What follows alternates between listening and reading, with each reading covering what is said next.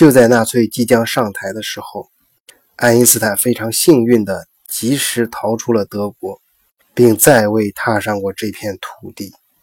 而留下来的马克思·普朗克却没那么幸运，不知是出于民族主义，还是对科学的保护，在不得不面对纳粹政府的时候，普朗克选择了妥协。这也成为他一生中无法抹去的阴影与悲凉。与不修边幅的爱因斯坦不同，普朗克生活作风非常严谨。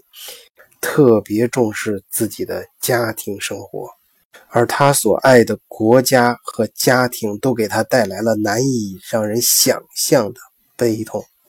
他的大儿子死于一战中的凡尔登，两个孪生女儿死于难产，而另一个儿子参与了谋杀希特勒的行动。尽管普朗克竭尽全力向。纳粹政府和希特勒本人求情，也没有改变儿子死亡的命运。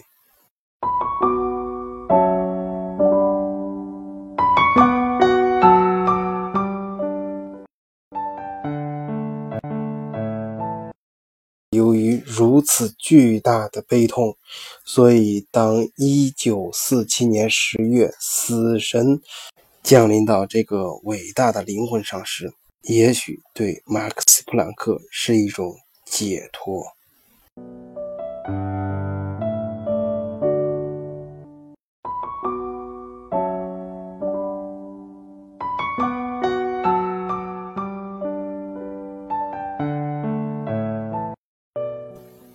普朗克看到了神迹的光辉，把神的语言翻译成数学方程式，能量。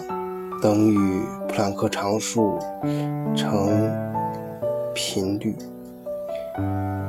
他带领着他的追随者前行，但是他自己从来没有完成这样的旅行。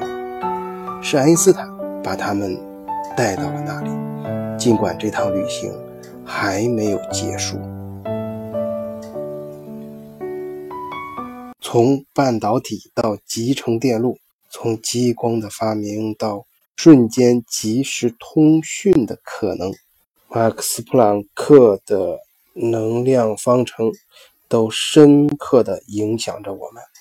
这个方程是如此的美妙，因为它是如此的简洁。